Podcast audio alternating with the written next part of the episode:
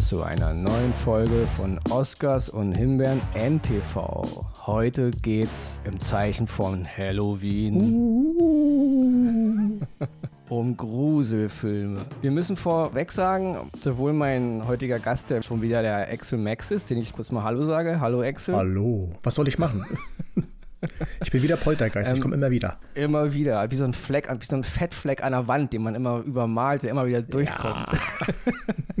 Ja, also weder der Axel noch der Ronny sind eigentlich groß, also wir, wir sind nicht so, so gruselaffin, ne? Also nee. bei uns muss schon ganz krasser Tobak zu sehen sein, bevor wir mal irgendwie eine Gänsehaut ja. äh, im Nacken haben. Also deswegen, wir gehören jetzt nicht zu den Leuten, die halt, ja, sich erschrecken. mal irgendwie Silhouette im Spiegel zu sehen ist, gleich einen Schreck bekommen, ne? Ja. Nichtsdestotrotz äh, ist diese Folge heute komplett dem Halloween-Horror-Genre gewidmet und deswegen vergeben wir heute vier Oscars an Horrorfilme-Produktionen, wo wir sagen, da kann man mal einen Blick rein reinschmeißen mhm. und eine Horrorproduktion bekommt im Backenzeichen von Halloween eine Himbeere. Eine dunkle Himbeere.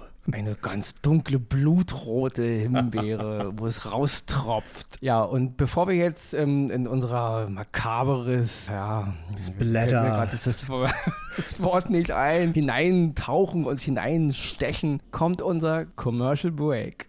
Da, da, da, da. Reklame. Sie hören Oscars und Himbeeren NTV von und mit Ronny Rüsch. Den Podcast könnt ihr überall dort hören, wo es Podcasts gibt, natürlich auch in der NTV-App und auf allen anderen Podcast-Plattformen. Hört auch gern mal in unsere anderen Podcasts von NTV rein, wie zum Beispiel Wieder was gelernt mit Christian Hermann, Kevin Schulte und Johannes Wallert oder aber auch Brichter und Bell, Wie tickt Amerika oder Dit und Dat und Dittrich.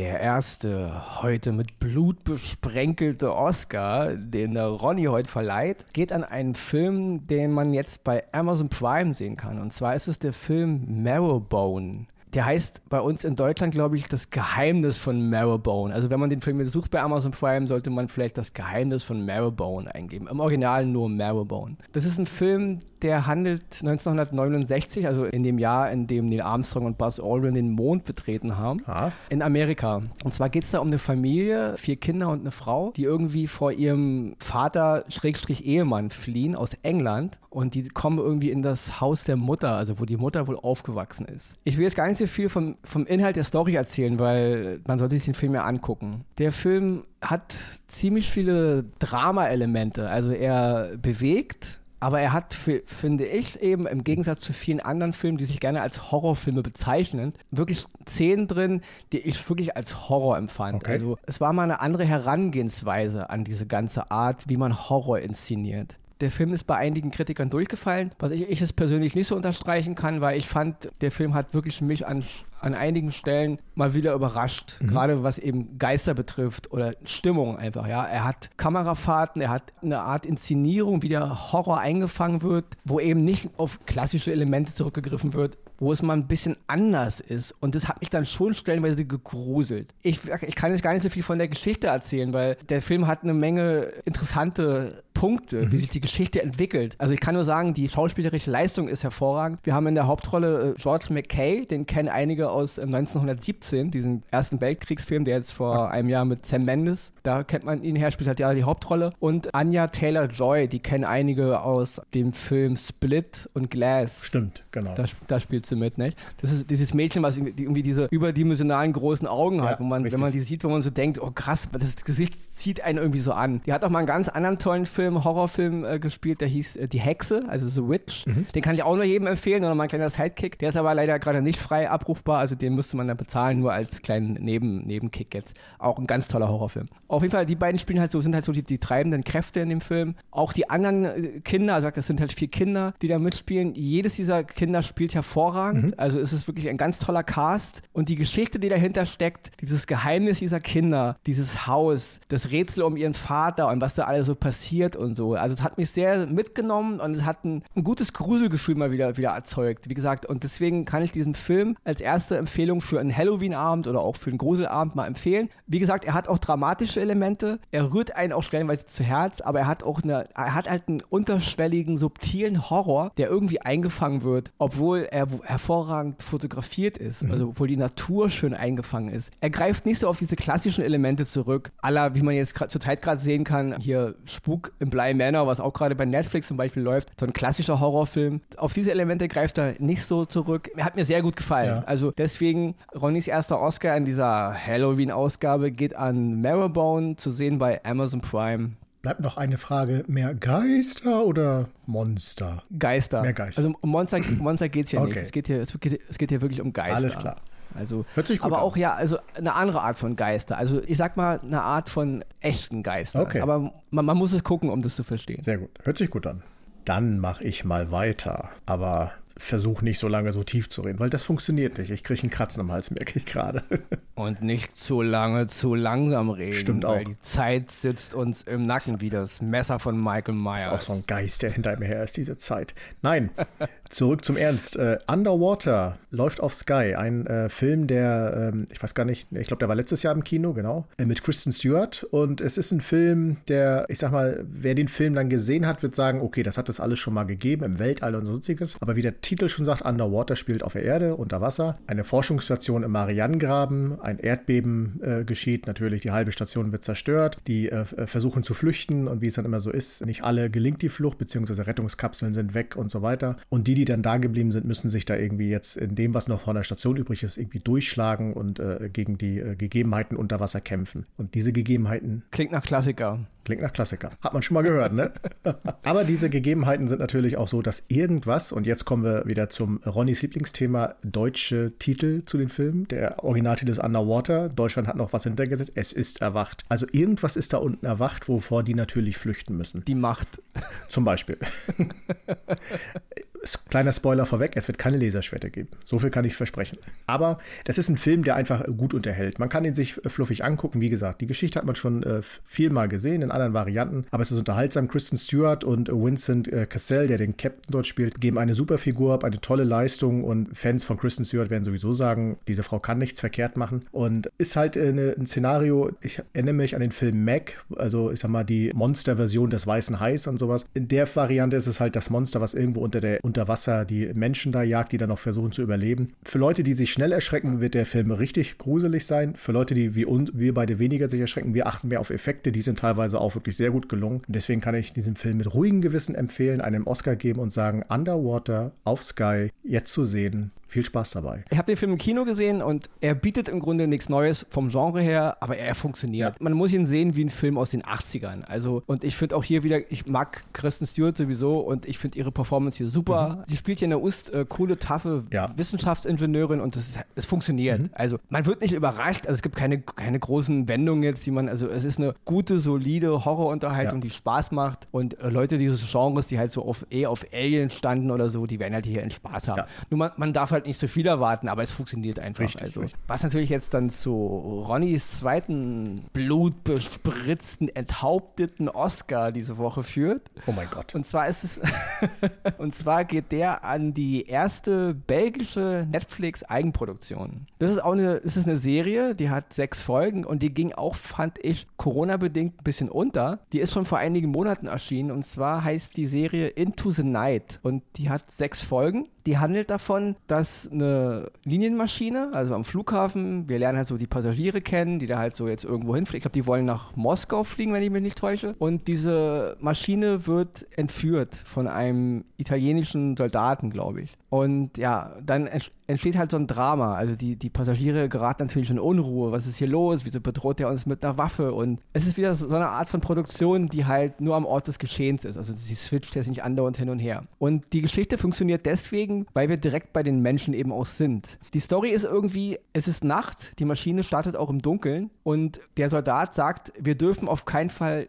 in die Sonne rein. Also wir dürfen jetzt nirgendwo hinfliegen, wo die Sonne ist, weil in der Sonne lauert der Tod. Ist ja primär schon schwierig, wenn man aus Belgien nach Moskau fliegt, Richtung Osten, Genau, Sonne erwacht ja. und so, ne? Ja, klar, denkt man jetzt im ersten Moment wieder, ja klar, was ist das hier für ein Blödsinn? Aber es funktioniert. Es wird eine, ich habe selten was gesehen, wo so schnell Dramatik erzeugt wird und Spannung. Man kriegt wenig Antworten in den ersten sechs, sechs Folgen in der ersten Staffel. Es ist mittlerweile eine, eine zweite Staffel genehmigt, also man wird wissen, dass die, dass die Show weitergeht. Aber ich fand es sehr spannend, ich fand es sehr eindringlich, es hat super funktioniert und die Bedrohung, obwohl man sie nie richtig gesehen hat bis jetzt, ist permanent präsent und sie hat mich schon echt in den Sessel gedrückt. Okay. Also es hat echt Spaß gemacht. Ich habe selten so viel, ja, wie gesagt, so viel Spannung empfunden. Was, was ist da los? Was ist da los? Ja. Und deswegen äh, kann ich wirklich jedem, der, der, der auf sowas steht, also eh so Apokalypse und Weltuntergangsszenarien, kann ich das wirklich empfehlen, da mal einen Blick reinzuschmeißen, weil es ist gerade in dem heutigen Dschungel der ja, sogenannten Horror- und äh, Horrorserien und Horrorfilme, es gibt ja mittlerweile so viel, wo ich immer so denke, äh, ja, das ist, es ist weder Suspense, es ist weder Thriller, noch ist es Horror, es ist einfach nur langweilig. Und es hat hier echt funktioniert. Also ich muss wirklich mal, es sind auch Schauspieler, die man nicht kennt, wie gesagt, es ist eine belgische Produktion, da hat man jetzt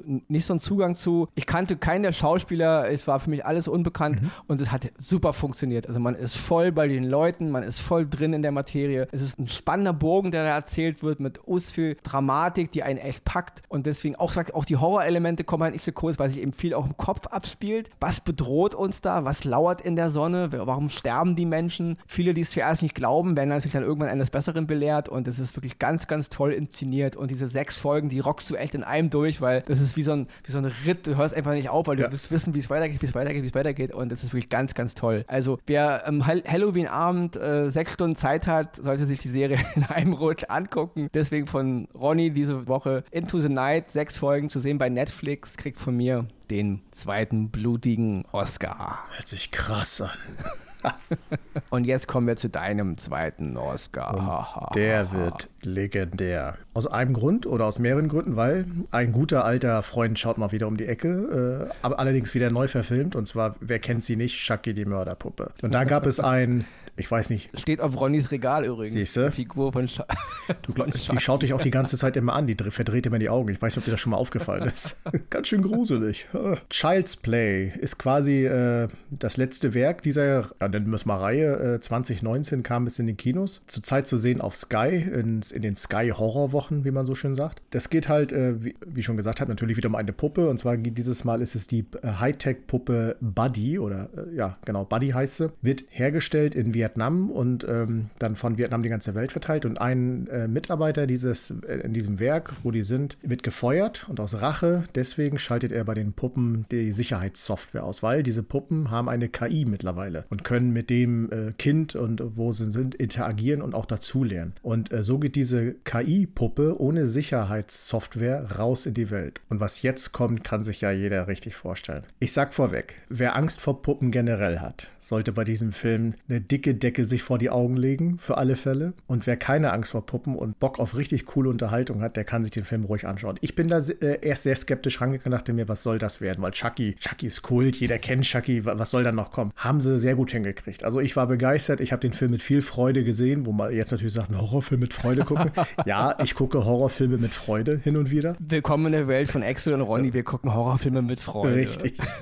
Und äh, das ist ein Film, ist super unterhaltsam, also wirklich, also er ist gruselig, er hat, er hat seine shocking Momente, wo wir am Anfang gesagt haben, uns kann man nicht so leicht erschrecken. Ronny und ich sind beide Verfechter von gut inszenierten Szenen, Grafik und sonstiges und das haben die in dem Film einfach geil hingekriegt. Wie manchmal diese Puppe schaut, wie sie inszeniert, auch durch die KI ja selber lernt und äh, wenn man denkt, man hat sie und dann hat man sie doch nicht, weil sie halt durch die KI selber lernt. Genial umgesetzt und deswegen von mir der zweite richtig blutige, aber auch leicht lächelnde, psycholächelnde Oscar für Child's Play auf Sky zu sehen, kann ich nur empfehlen. Und wie gesagt, wer Puppen nicht mag, sollte den Film unbedingt gucken. Also spätestens jetzt ist, ist Chucky im Internetzeitalter angekommen. Absolut, sozusagen. absolut, ja, ja, ja. Das führt uns natürlich jetzt wieder zu unserer kleinen, gehässigen Lieblingsrubrik und zwar der blutigen, fleischigen, tropfenden Himbeere. Verwelkt. Sie riecht übel, aber sie ist immer noch belebt. Außer bei denen, die sie kriegen. Und bitte. Und die kriegt diese Woche der Film Scary Stories to Tell in the Dark. Das ist jetzt ein Film, der Entschuldigung, dass ich unterbreche, aber allein der Titel hat es schon verdient. das ist wiederum ein Film, der bei den, bei den Kritikern eigentlich wieder ganz gut weggekommen ist. Was auch vielleicht daran liegen mag, dass er von Guillermo del Toro mitproduziert wurde. Ich meine, der Mann hat vor zwei Jahren einen Oscar als bester Regisseur bekommen für The Shape of Water, mhm. was ich auch vollkommen verstehe. Also der Film, der hat mir toll gefallen. Ja. Ich mag ja primär auch seine Filme, nur ja, er macht eben auch viel trashiges Zeug, wo ich auch ein Fan von bin, was vollkommen okay ist ich bin auch ein großer Freund von Horror-Trash und Dinge, die halt over the edge sind. Sachen wie zum Beispiel Pacific Rim, konnte ich voll feiern. Ja. Aber ähm, dieser Film, Scary Stories to Tell in the Dark, ja, handelt wieder mal von einer, von einer Gruppe Jugendlicher, die sich mal wieder irgendeinem geheimen Buch stellen müssen, wo irgendwelche Geschichten geschrieben werden, die dann wieder echt werden und dann sterben die halt und werden bedroht. Hat viele Elemente, die mich ein bisschen so an, an Stephen Kings S erinnert haben. Mhm. Also das ist alles so, finde ich, so ein abgekupfertes Zeug. Basiert wohl aber auch trotzdem wieder auf irgendeinem so Horrorbuch, Comic-Gedöns. Äh, Original kenne ich jetzt nicht. Ich kann jetzt nur über den Film reden, den ich gesehen habe. Und ich fand, ja,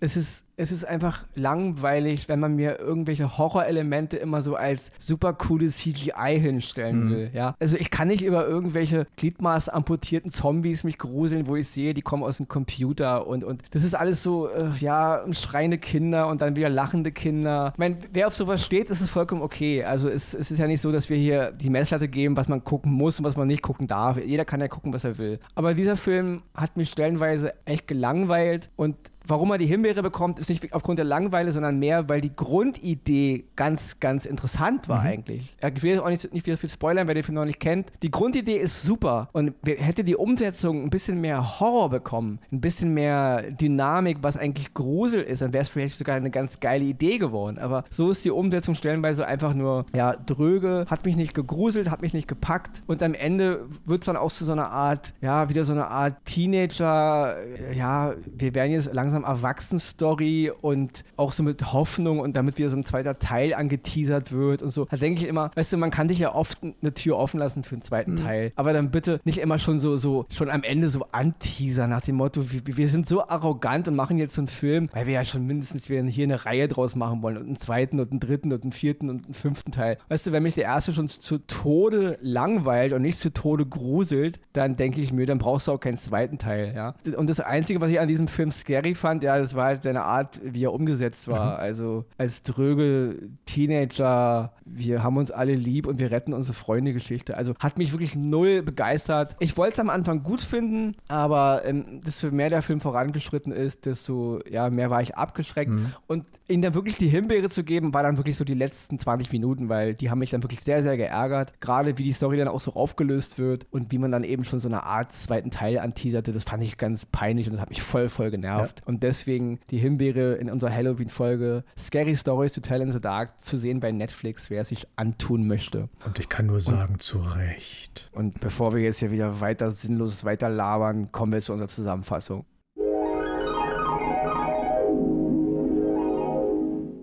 Die Halloween-Oscars gehen an Das Geheimnis von Marrowbone, Horror-Familiendrama mit George McKay, zu sehen bei Amazon Prime. Underwater, Science-Fiction-Action-Thriller im Stile der 80er mit Kristen Stewart und Vincent Cassell, zu sehen bei Sky. Into the Night, belgische Apokalypse-Serie, in der die Sonne den Tod bringt, zu sehen bei Netflix. Child's Play, Neuverfilmung von Chucky, die Mörderpuppe aus dem Jahre 88, zu sehen bei Sky.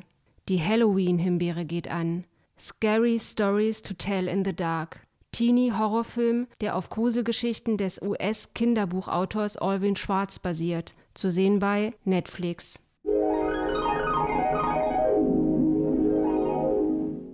So, damit wären wir leider schon am Ende unserer Halloween-Folge. Wem sie gefallen hat, der muss leider jetzt ein Jahr warten. Denn wir machen eine Pause. Quatsch! Das war der Horror pur an der ganzen Folge. das das wäre der Horror pur, genau. Der Horror wäre doch wirklich, wenn man unseren Podcast nicht mehr hören könnte. Also dann, dann zieht auch Chucky wieder durch die Straßen. Oh ja, oh ja. Ich verabschiede mich und gebe die letzten Sekunden an Axel weiter. Dann öffne ich kurz mein Fenster.